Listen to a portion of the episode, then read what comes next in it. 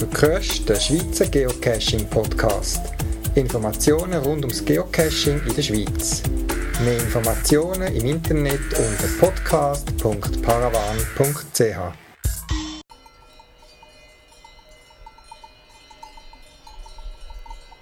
Willkommen zum zarten Schweizer Geocaching Podcast vom Mai 2011.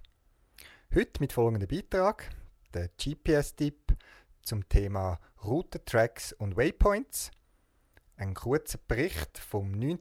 Berner Geocaching-Event und bei den Gedanken zum Geocaching ein paar Erfahrungen und was ich gesehen habe zum Thema strapazierte Cache-Versteck. Viel Spaß beim Zuhören.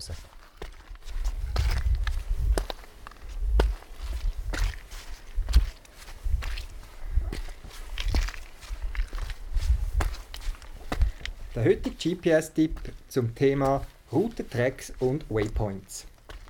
Über Ostern bin ich drei Tage Velo fahren ins Ausland und habe mir, wie es einfacher geht, natürlich auch das GPS mitgenommen und mir von einer Webseite ganz einfach die Routen abgeladen oder eben, wie man später hört, den Track, wo es durchgeht. Das hat den Vorteil für mich, dass ich unterwegs nicht laufen muss, studieren und auf die Karte schauen, wo der beste Weg ist, sondern andere haben die Fahrt schon gemacht und haben sie auf ein entsprechendes Webportal aufgeladen, wo man sie einfach kann, äh, finden nach dem, wo man hin will und abladen und ins GPS kopieren und los geht's. Darum heute ein paar Gedanken zum Thema Routen, Tracks und Waypoints. Auch POI werden das Thema sein. Das sind alles Begriffe, wo ich merke, dass gewisse User immer wieder ein bisschen verunsichert sind. Was ist was? Was ist der Unterschied? Und darum heute ein bisschen das Thema behandeln. Allgemein einfach behaltet im Hinterkopf, dort wo die Begriffe und Handhabungen definiert worden sind, haben GPS noch nicht so viel Speicher und Rechenleistung wie heute. Verschiedene damals technisch bedingte Unterschiede wären heute vermutlich nicht mehr notwendig. Aber wie so oft im Leben müssen Dinge aus Kompatibilitätsgründen beibehalten werden. Und es ist natürlich auch so, dass noch sehr viele alte GPS in Gebrauch sind und sich nach wie vor bewähren. Zum Thema Wegpunkt oder eben Waypoints genannt. Das sind auch die, die wir beim Geocachen brauchen. Wenn wir einen Geocache gehen, suchen, dann laden wir eigentlich nichts anderes als den Waypoint von dem Cache oder den Startpunkt von einem Multi ins GPS. In den Dateien ist der speziell gekennzeichnet als GPS, also als äh, GPS Geocache Waypoint und wird entsprechend dargestellt, zum Beispiel bei den Garmin-Gerät. Aber es ist ein Waypoint wie ein anderer auch, wenn er irgendwo eine Position unterwegs markiert. Ein Waypoint hat eine Position, eine Koordinate, einen Namen und ein GPS kann typischerweise einige hundert bis tausend Wegpunkte speichern. Wegpunkt lässt sich zu Routen kombinieren und Wegpunkt erscheinen auch im entsprechenden Menü im GPS, zum Beispiel beim Garmin unter Waypoint Manager. Wegpunkt, und das ist speziell an der Wegpunkt, sind meistens auch direkt auf dem GPS editier- und veränderbar. Sie sind früher auch schon Via Points genannt worden, weil sie eben eigentlich ursprünglich gedacht sind als Zwischenpunkt von einer Route und darum Via Point als ursprüngliche oder andere Bezeichnung für Waypoints. Im GPS gibt es aber noch den Begriff von der POI, von der Points of Interests. Das sind im Prinzip spezielle Art von Wegpunkten.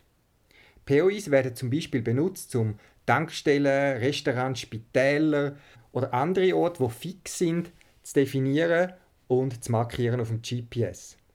Es gibt viele Quellen auf Internetseiten, wo man POIs zu verschiedensten Themen herunterladen kann. Sagen das spezielle äh, Thermalbäder, sagen das Campingplatz, sagen das Standort von äh, Geschwindigkeitskontrolle und vieles mehr. Viele POIs kommen automatisch auf ein GPS, wenn man zum Beispiel eine Karte lädt. Wenn man zum Beispiel den Garmin äh, City Navigator Karte lädt, hat man automatisch Tausende von POIs drauf, wie Laden, Spitäle, Sehenswürdigkeiten, Gemeinsverwaltungen und vieles mehr. In der Beschreibung von einem POI findet man oft auch die Adresse, Telefonnummern, Öffnungszeiten oder was auch immer. Das muss nicht sein, das kann. POIs sind thematisch gruppiert und lassen sich äh, über Suchenmenü auf dem Garmin finden und sie erscheinen nicht im Wegpunkt Manager. Was auch noch spannend ist, man kann eigene POIs definieren, zum Beispiel in Excel, und dann aufs GPS übertragen. Das geht nicht direkt und man muss sich an ein paar Vorgaben halten. Ich habe euch auf der Podcast-Webseite podcast.paravan.ch einen Link zu einer möglichen Seite hingeschrieben, wo ihr die Anleitung dazu findet. Im Wesentlichen muss man verschiedene Spalten in einer gewissen Reihenfolge definieren, wo eben zum Beispiel Koordinaten, Beschreibung und so weiter enthalten. Und man muss das Excel-File dann in eine sogenannte als CSV-Datei speichern und kann dann mit dem POI-Loader das ist eine Software, die es von der Garmin gratis gibt, ins Gerät hineinladen. Man kann es auch über andere Software, aber der POI-Loader geht ganz einfach. Ganz witzig finde ich, dass man zu einer eigenen POI-Datei auch ein eigenes Icon kann definieren kann. Das muss auch ein gewisses Format haben, geht aber relativ einfach. Und wenn man die beiden Dateien, also die CSV-Datei und das Bildchen mit dem gleichen Namen als gleiche Verzeichnis kopiert und es dann aufs Gerät ablässt, dann erscheinen die Punkte, die man selber definiert hat, mit dem Symbol auf dem GPS. Äh, Aber danke daran, sehr, sehr viele POIs gibt es schon zu verschiedensten Themen. Gerade auch auf der Garmin-Webseite findet ihr verschiedenste POI zum Abladen zu verschiedensten Themen. Wir haben jetzt also kurz gehört, Wegpunkt und POIs, sehr ähnlich, Sie erscheinen an verschiedensten Orten auf dem GPS, weil es eben eigentlich zwei Kategorien sind. Weil POIs, die kann man typischerweise nicht editieren auf dem GPS, weil die sind fix. Und man möchte auch vermeiden dadurch, dass einer zum Beispiel die Adresse oder die Position von einem Spital versehentlich ändert auf dem GPS und es dann irgendwie zu einem Problem kommt. Bis jetzt haben wir von einzelnen Punkten geredet, Positionen irgendwo auf der Welt.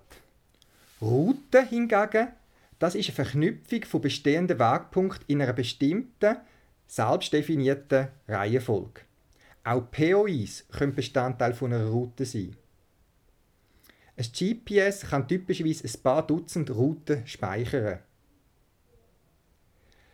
Wenn man dann eine Route wählt als neues Ziel, dann führt einem das GPS über die definierten Wegpunkt bis zum Ziel und gibt auch entsprechende Anweisungen an, meistens links, rechts, abbiegen und so weiter.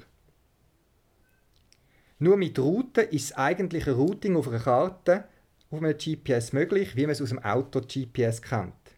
Es gibt aber auch Punkt-zu-Punkt-Routen, wo man einfach sagt, ich möchte von Punkt A zum Punkt B zum Punkt C zum Punkt D und zwar unabhängig, wo der Weg durchgeht, einfach quasi Luftlinie.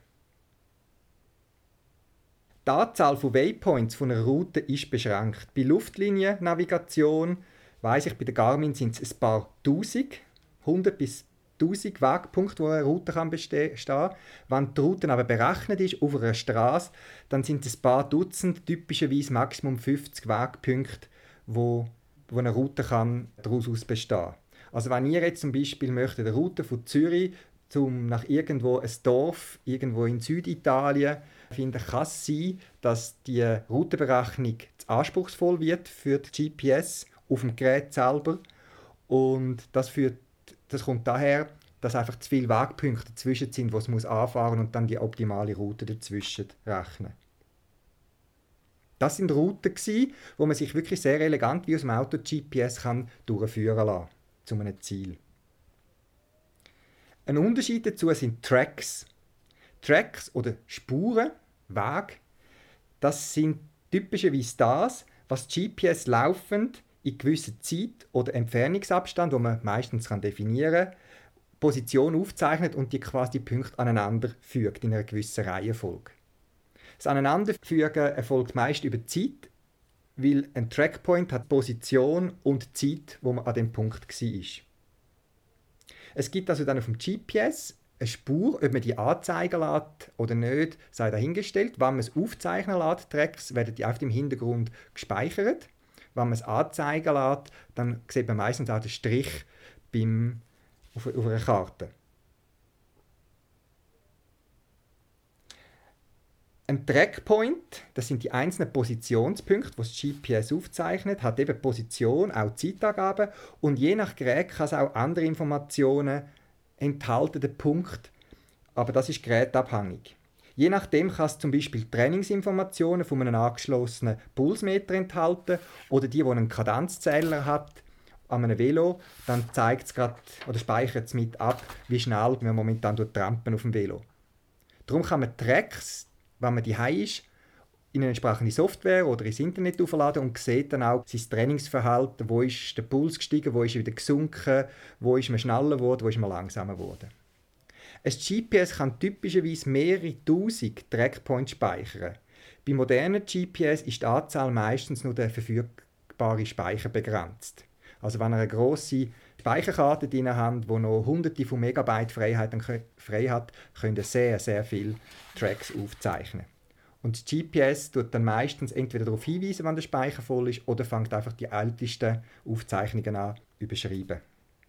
Eine Route kann man eben brauchen als Ziel. Ich möchte jetzt die Route, zum Beispiel, wie ich es gemacht habe, vom Jura nach Colmar im Elsass fahren und dann gibt einem das GPS schön die Abbiegehinweise, so in 300 Meter links und so weiter. Es gibt aber auch andere Webseiten, wo die Tracks abgeladen werden können.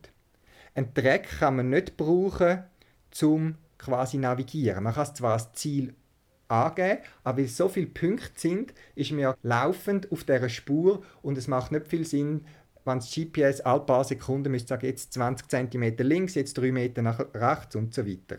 Aber es zeigt an, in welche Richtung man muss fahren muss, um den Track abzufahren. Tracks, das ist noch witzig, kann man im Gerät auch umkehren. Das heißt, wenn man einen Track hat von A nach B und man möchte lieber von B nach A fahren, wie es zum Beispiel in einer Veloroute ist, wo man vielleicht die Tagesplanung anders gemacht hat, weil man mit dem Zug noch einmal hingefahren ist und die andere Richtung möchte fahren, dann kann man den Track auf dem Gerät selber umkehren und die Strecke abfahren. Wenn ihr das als Ziel nehmt, Neues, dann führt euch GPS mit dem Richtungspfeil immer dieser Route an. Etwas anderes sehr praktisch ist auch die Trackback-Funktion, also für mich zurück-Funktion. Ich habe das lang, brauche mein GPS, bevor ich geocached habe, als Reserve, als Versicherung und habe es im Gebirge immer im Rucksack äh, eingeschaltet mitgetragen. Die Idee war, wenn ich mich verirre, wenn dichter Nebel aufkommen würde dann, und ich nicht mehr zurückfinde, wo ich bin, weil äh, das mal hat man nicht gerade Karten auf dem GPS und so weiter, hätte ich einfach können sagen, das kann man heute noch, man wählt den Track aus und sagt Track Back und dann führt einem das GPS auf dem aktuellen Track einfach zurück, genau exakt den Weg, wo man gekommen ist. Das ist etwas, wo man aber nicht sollte, erst ausprobieren, wenn man es mal braucht, sondern probiert das, wie es Schneeketten montieren am Auto, einmal im Trockenen auflaufen, neu mit hin, das können ein paar hundert Meter sein, wählen es aus, Track-Back-Funktion wählen, los und dann sollte euch das GPS schön mit dem Pfeil wieder zurückführen zum ursprünglichen Ort, wo wir gestartet sind. Ein Tipp noch, wo man Tracks kann brauchen zum Geocachen. Es gibt ja den Fall, wo man lang suchen tut, irgendwie in einem Gelände, wo vielleicht der GPS-Empfang nicht optimal ist oder wo man sonst nicht findig wird. Man läuft hin und her. Und ja, wo ist jetzt der Cache am ehesten? Wenn ich lang gesucht habe und alles ausprobiert mit äh, ein bisschen vom Nullpunkt und wieder zurückkommen aus verschiedenen Richtungen und ich ihn nicht gefunden, dann schalte ich die aufgezeichneten Tracks ein. Das heißt, dass sie angezeigt werden auf der Karte und dann sehe ich die, wo ich am häufigsten durchgelaufen bin, wo, auch wenn das GPS jetzt größere Abweichungen hatte zwischendurch, wo am meisten Spuren von mir sind, dass ich dort wahrscheinlich am richtigen Ort gesucht habe. Ich gehe dann meistens nochmal dorthin und suche dann dort in dem Bereich, wo wirklich viel Spuren hin und her und kreuz und quer sind von mir, dort nochmal genau, weil die Chance ist groß, dass auch wenn es Ungenauigkeiten gegeben hat über die Zeit, wo ich vor Ort war, dass dort der Nullpunkt ist, so ein Statistik. Etwas anderes auch noch zur Route. Gerade auch wenn man unterwegs ist, möchte man ja vielleicht wissen, äh, oh, jetzt geht es noch drauf, äh, geht es weiter auf, wann kommt die Steigung, wann geht es wieder durch ab. Bei Tracks und Routen, wo man als Ziel angegeben hat, kann man äh, in den moderneren GPS, wo das sogenannte Waldhöhenmodell hinterlegt haben, wo also im GPS eingebaut sind, wie sieht die Oberfläche der Erdkugeln aus. So wie ein Relief, das man in der Schule gemacht hat, wo man hat schauen ah, der Punkt ist weiter oben und der ist tiefer unten. Hat das GPS so ein Höhenmodell hinterlegt, die, äh, die neueren Geräte. Und dann zeichnet das GPS auf dem Höhenprofil die letzte Route, die man bis jetzt gefahren ist, abhängig von der Höhe aus. Das ist ja relativ einfach, da kann es einfach die Höhe protokollieren und anzeigen. Aber es zeigt auch, basierend auf diesen Höhendaten, die kommende Höhenprofile an und man sieht, oh, jetzt geht es dann drauf, oh, jetzt geht es dann durch ab, ah, jetzt geht es längere Zeit geradeaus. Ich finde das noch ein praktisches Spielzeug. Es geht nicht mit eben allen Geräten und es kommt auch noch ein bisschen auf die Karte drauf an, ob die 3D-Höheninformation verfügbar ist, aber ich finde das noch witzig, gerade wenn man ein bisschen Routenplanung macht und sagt, ja, wo machen wir jetzt Mittag, fahren wir zuerst auf den Gipfel rauf, auf den Pass oder wie auch immer. Dann noch etwas Technisches für die, die sich mehr interessieren. Wir mit Geocaching arbeiten ja sehr oft mit den sogenannten GPX-Files. Und die GPX-Files, das ist also das Standardformat, das man mal definiert hat. Und da ist es einfach auch so, dass Garmin da quasi ihres Format zum Quasi-Standard geworden ist. Und wie beim Word, wo in der Datei definiert ist, ah, jetzt wird die Schrift fett, jetzt wird sie kursiv, jetzt ist es unterstrichen, gibt es im GPX-File auch ein paar Definitionen. Und es gibt im Wesentlichen drei Hauptelemente, die in einem GPX-File definiert sein können. Das eine sind die Waypoints, Tracks, wo aus einzelnen Trackpoints bestehen, und Routen, die eben definieren, aus welchem Wegpunkt eine Route besteht. Ihr könnt auch die GPX-Datei mal mit, äh, mit einem Editor, mit einem ASCII-Editor aufmachen. Bei Windows zum Beispiel geht es mit rechten Maustasten und Öffnen mit und dann wählt ihr irgendeinen ASCII, einen normalen, simplen Texteditor aus und wenn ihr das anschaut, dann äh, seht ihr, dass das ein sogenanntes XML-Format ist, wo mehr oder weniger auch für einen normalen Mensch lesbar ist. Man versteht nicht genau alles, was damit gemeint ist, aber gerade wenn ihr von einem Cache zum Beispiel GPX-Datei anschaut, dann findet ihr alle Informationen und die sind immer eingebettet zwischen so grösser, kleiner Elementen, sogenannte Tags. Und eben in dem, zwischen diesen kleiner und grösser Zeichen steht dann der Titel von dem Element, zum Beispiel der GC-Name oder die Koordinaten. Und immer wenn eben Koordinaten dann geschrieben stehen, dann gibt es wieder das Abschlusselement, wieder mit äh, kleiner gleich und grösser. Und dann sehen ihr, ah, das ist das Element für Koordinaten, da ist der Inhalt, da ist der Cache-Name. Ihr könnt es mal anschauen, ihr macht nichts kaputt, solange es nicht editiert und sonst löscht ihr die Datei nachher. Probiert es aus, wie auch mit den Routen und den Tracks. Und wie beim Schneekettenwachseln, gewisse Funktionen sollte man ausprobieren, wenn man nicht gestresst ist oder wenn man es gerade dringend im Feld braucht, sondern mal die im Garten oder auf einem gemütlichen Sonntagsplatz.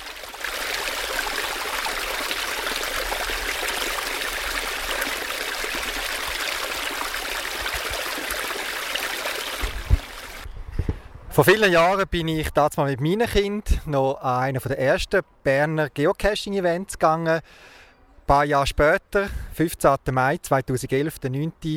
Berner Geocaching-Event. Meine Kinder kommen da nicht mehr mit, aber der Berner Geocaching-Event gibt es noch.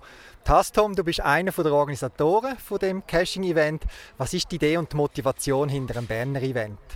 Also einerseits ist die Motivation sicher, den Leuten eine gute Zeit zu bieten unseren äh, gemeinsamen Gästen, Kollegen und Kolleginnen.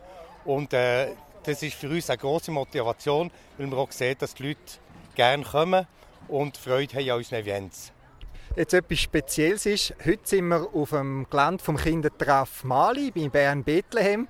Seit ich bei den Berner Events dabei bin, habe ich das Gefühl, ich habe schon viele ganz spannende Kinderspielplätze oder Kindertreff getroffen das liegt da irgendwie speziell am Herzen, so Kinder und Familien, oder? Ja, wir schauen natürlich schon gerne darauf, dass wir ein äh, Event dort haben, wo die Kinder die Möglichkeit haben, ein bisschen zu spielen, wo sie, äh, wo sie in einem sicheren Umfeld sind, wo sie nicht gerade äh, im Straßenverkehr ausgesetzt sind. Und darum schauen wir schon, dass es möglichst ein sättigen Orten ist, wo die Kinder geschützt können spielen können. Also für die, die jetzt eben nicht waren, wir sind da auf einem Gartenspielplatz mit einem Haken rundherum, wo die Kinder vorspringen können. Es hat aber Sand, es hat Wasser, es hat einen Unterstand, einen Grill, es hat einen deckten Platz mit einem feinen Dessertbuffet. Äh, das Ganze gibt es zu und zu organisieren. Wann fangen wir an planen für das Event? Also meistens fangen wir etwa äh, anderthalb bis zwei Monate vorher an mit Planen. Und dann äh, schauen wir, dass wir die Locations bekommen, dass wir äh, wer was macht, die Aufgabenteilungen. Und dann tun wir uns einfach noch locker per E-Mail äh, verabreden, Sachen organisieren und so koordinieren. Und dann treffen wir uns meistens noch einmal kurz vorher und noch äh, die Sachen finalisieren. Und am äh, Eventtag sind wir wenn, wenn der Event so gegen die 11, 12 Uhr anfängt, dann sind wir um die halbe 9 Uhr vor Ort und anfangen aufbauen. Und die Leute sind ja nicht einfach da spaziert, sondern die müssen einen Parkour machen, um den Ort zu finden. Oder? Kannst du auch noch ein bisschen beschreiben? Jetzt ist er ja vorbei. Kannst du noch ein bisschen auflösen, wo es durchgegangen ist? Ich muss ganz ehrlich sagen, da kann ich jetzt heute nicht dienen, weil ich selber beim Parkouraufbau nicht dabei war und selber den Parkour gar nicht kenne. Ausnahmsweise. Vielleicht finden wir ja nachher noch jemanden, der den Parkour gemacht hat, der noch erzählen kann, wie man den Ort gefunden hat. Äh, weißt du gerade, äh, wie viele Leute da heute angemeldet sind oder dabei waren? Ich hatte die Übersicht nicht. Ich habe mit so vielen Leuten geredet. Ja, also angemeldet sind etwas um die 60 gesehen, aber effektiv kommen sie äh, mit, äh, mit Anhang und mit King äh, ziemlich weit über 100 Leute sind da gesehen. Schön 100 Leute, trotz ein wechselhaftem Wetter. Wir hatten Sonne und Regen. Gehabt. Es ist aber alles gut über die Bühne. Jetzt äh, war wieder ein toller Anlass. Gewesen. Jetzt 9. Berner Geocaching-Event. 2012 werden zarte Geocaching-Events. Ist so eine runde Zahl. Kannst schon irgendwie, du lachst schon. Kannst du etwas verraten? Oder? Nein, aus einem ganz einfachen Grund, weil wir uns gar nicht noch groß Gedanken darüber gemacht haben. Aber es wird äh, zu 98% sicher eine 10. geben. Und äh, wir werden zu gegebener Zeit anfangen mit organisieren. Aber äh, jetzt ist im Moment noch gar nichts geplant. Zuerst machen wir sowieso noch das Silvester-Event. Gut, danke für die Werbung. Also Silvester-Treff, Geocaching-Treff im Raum Bern wahrscheinlich umeinander. Ja. Und äh, ich freue mich, dich wieder zu sehen, spätestens am 10. Geocaching-Event in Bern. Vielen Dank, Tastom. Ich danke dir vielmals für, äh, für das Interview.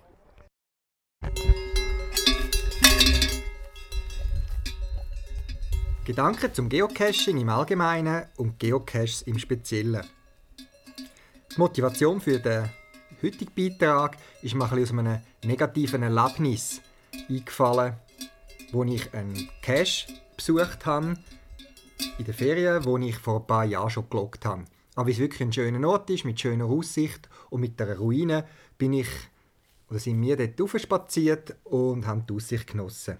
Ich habe noch gewusst, wo der Geocache früher versteckt war und bin wirklich entsetzt gewesen, wo ich gesehen habe, wie das Versteckort ausgesehen hat. Der Cache ist in der Mauer von der Ruine versteckt. Der Hint selber sagt auch in der Mauer und in der Mauer ist ein riesiges Loch geklafft. Es sind riesige Steine vor der Mauer gelegen, und zwar auf beiden Seiten der Mauer.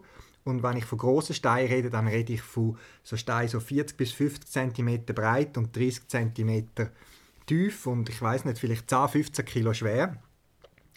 Und auch wenn ich nicht die absolut hundertprozentige Sicherheit habe, die Chancen ist wirklich sehr groß, dass es Geocacher sind, die vor Ort gewütet haben, wo sie den Cache gesucht haben.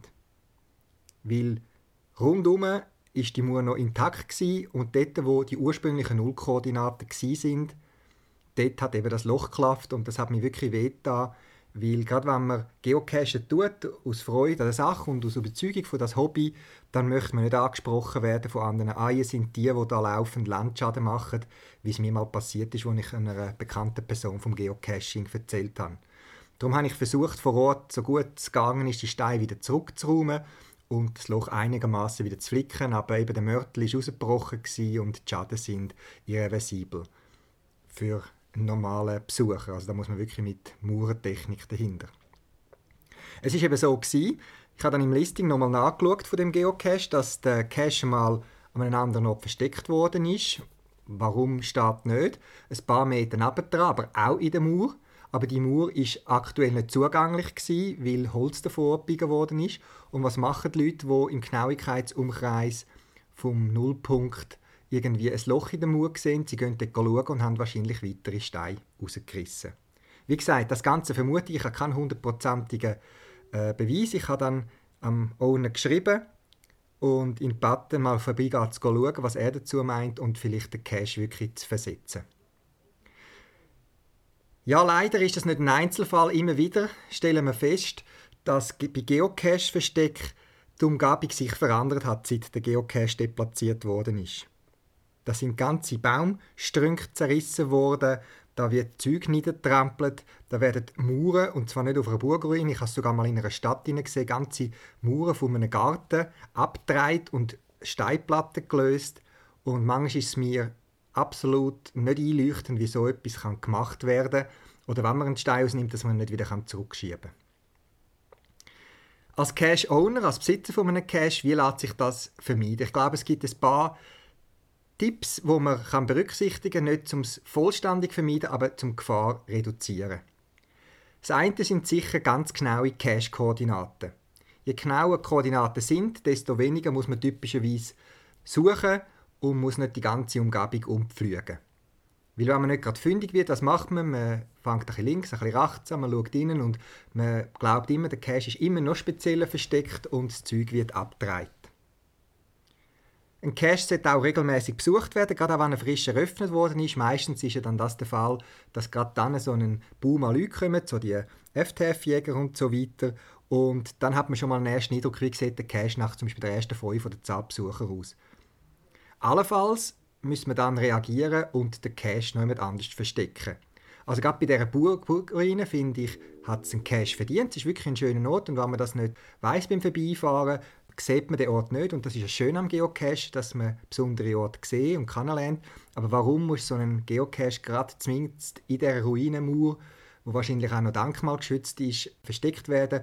Man könnte das ja ein paar Meter nebendran in einer Felsspalte oder anderen Versteckort, den ich gesehen habe, positionieren. Aber wie gesagt, das ist meine persönliche Meinung. Ich finde auch, dass Boxen an sich befindbar sein und dennoch gut tarnt ich habe das Gefühl, das hat sich auch ein bisschen verändert, seit ich angefangen habe zu cashen. Also früher waren es wirklich grosse Boxen, eher größere Boxen, wo man clever versteckt hat an einem Ort und wo die Herausforderung war, mit dem GPS den Nullpunkt an und dann das richtige Auge für ein Geocache versteckt und dann den zu finden. Wenn ein Cache nur mit Spoilerfotos und Hints kann gefunden werden dann finde ich das irgendwie nicht ein optimales Versteck. Es gibt Ausnahmen vielleicht, wo man ähm, eine äh, spezielle Herausforderung will haben. Aber prinzipiell finde ich es schade, wenn, noch, wenn man vor Ort muss sein und dann das Viertel noch muss führen ziehen und dann sagt, ah, dort ist er versteckt. Ich denke, ein cleveres Cache-Versteck, wo man möglichst wenig Hints muss machen oder ein bisschen umschreibende Hints, finde ich eine spezielle Attraktion, als die, wo man einfach vor Ort einen Nullpunkt läuft und dann sieht man, suche bei den drei Bäumen an der, an der Wurzel oder ein Spoilerfoto nimmt und einen rot, grossen roten Pfeil zeigt auf einen der einzigen Felsen weit und breit, finde ich irgendwie schade und ehrlich gesagt auch ein bisschen fantasielos. Wie gesagt, es gibt Ausnahmen, wo Hints abgebracht sind und Spoilerfotos, aber das sollte wirklich die Ausnahme sein. Boxen finde ich auch, sollte man so groß wie möglich machen. Das ist ein spezieller Reiz und ich finde auch eine Herausforderung für einen Cash-Owner. Wenn man bewusst möchte ein Mikro- oder ein Nano verstecken in einer Stadt oder an einem an einem Denkmal aus Metall oder an einer Brückengeländer, dann ist das absolut okay, finde ich. Aber dann sollte man einen Ort wählen, wo Schaden vermieden werden können. So wie ich finde, dass man nicht unbedingt muss, weiß nicht, elendlange Hint noch hinterlegen bei einem Cache-Beschreib, darf man aber beschreiben, wo man nicht muss suchen muss. Es nützt nicht immer, weil die Leute lassen die Listings leider nicht mehr so detailliert wie auch schon. Aber man kann ja mal sagen, dort und dort müsst ihr nicht suchen, er ist nicht dort versteckt. Und als letzter Tipp noch, gerade auch in der Natur, um die Natur zu schützen, werden ja Caches sehr oft Baumwurzeln oder Baumstrünke oder was auch immer versteckt, wo eben dann auch Gefahr groß ist, dass dort Schäden entstehen. Es gibt viele clevere Cache-Versteckideen, wo man vielleicht noch ein bisschen basteln muss, ein Kistchen drumherum oder ein Sanitärrohr noch jemand versenkt oder was auch immer wo man einen Ort kann wählen kann, wo eigentlich ein Schaden praktisch ausgeschlossen ist. Ich finde, das ist eine spezielle Herausforderung für einen Owner und man sollte sich da wirklich das nicht zu einfach machen und einfach den ersten besten Ort nicht tun. Und wie gesagt, etwas vom Wichtigsten finde ich reagieren, wenn man etwas feststellt, wenn man in einem Log etwas schreibt oder wenn man gar besuchen und im Fall von der Ruinen ist es leider so, dass sich der Owner fast ein Jahr lang nicht mehr bei geocaching.com eingeloggt hat und die Chance groß ist, dass er gar nicht mehr aktiv ist und jetzt einfach äh, die Box, die vielleicht noch vor Ort ist, irgendwo einfach weiterhin so Schaden verursacht. Dann als Suchender kann man auch ein paar Sachen beitragen. Ich finde auch, man sollte auf den Ort so hinterlassen, wie man ihn gefunden hat. Das heißt, so wenig Schaden wie möglich verursachen. Wenn irgendwo ein bisschen Gras abgetrampelt ist, weil man über Wiesen läuft, das ist klar, das gibt es auch beim Wandern, das gibt es auch beim Orientierungslauf. Aber wenn man anfangen muss, irgendwie Rinde abreißen von Hölzern oder eben, ich habe gerade kürzlich im Schweizer Geocaching-Forum gelesen von einem sehr schönen Cache, den ich wirklich super toll gefunden habe, wo einen Cache-Behälter mit einem Sackmaß oder so aufgeschnitten hat, wie eine, mit einem Dosenöffner, weil er einfach nicht gecheckt hat, wie, die, äh, wie die Büchse aufgeht, dann fragt man sich schon, haben die Leute überhaupt etwas studiert? Überlegt euch, wo würdet ihr oder wo würdest du einen Cache verstecken, wenn du gerade auf den ersten Moment fündig wirst? Weil typischerweise versteckt man einen Cache nicht einzementiert irgendwo in einem äh, Baumstrunk rein und klappt nachher drin drauf, dass man sie wieder muss abreißen muss. Also überlegt euch, wo würdet ihr logischerweise äh, verstecken. Meistens ist das ein guter Anhaltspunkt zum Suchen. Und das andere ist, Cash nicht besser verstecken, als man es vorgefunden hat. Natürlich gibt es Fälle, wo vielleicht das Tier am Beutel gezogen hat und es aus dem Versteck rausgezogen hat. Das sind meistens die eindeutigen Fälle, wo man es wieder zurückschiebt und ein bisschen tarnt. Aber verstecken doch die Cash nicht besser, als der Owner vorgesehen hat.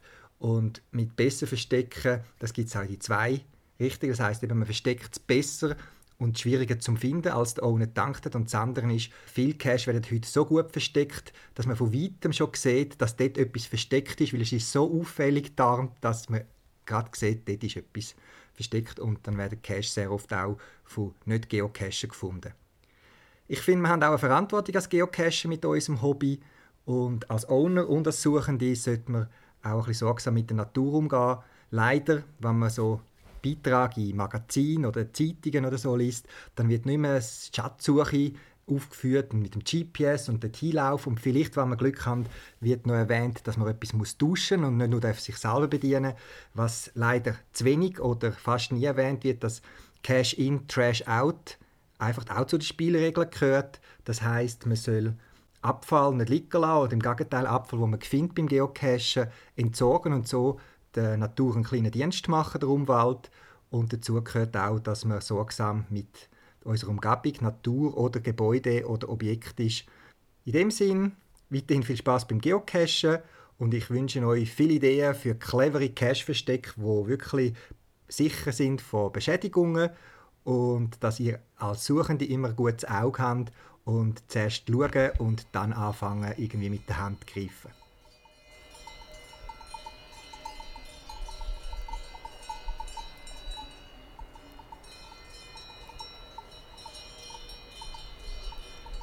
Vergesst nicht, vom 27. bis 29. Mai 2011, also schon bald, findet Geofarm, der Schweizer Geocaching-Mega-Event in Rapperswil-Jona und auf Matzmanig statt. Ein toller Anlass mit viel Angebot, viel Möglichkeiten, andere Geocacher zu treffen und auch ich werde vor Ort sein. Das wäre es auch schon wieder für das Mal vom Schweizer Geocaching Podcast. Links zum Beitrag und weitere Informationen findet ihr auf der Podcast-Seite unter podcast.paravan.ch. Wenn ihr eine Idee oder einen Beitrag für einen Podcast habt, schickt mir ein E-Mail auf podcast.paravan.ch oder benutzt das Podcast-Telefon, ein Telefonbeantworter, das 24 Stunden für euch parat ist. Ihr findet Telefonnummern auch auf der Podcast-Webseite.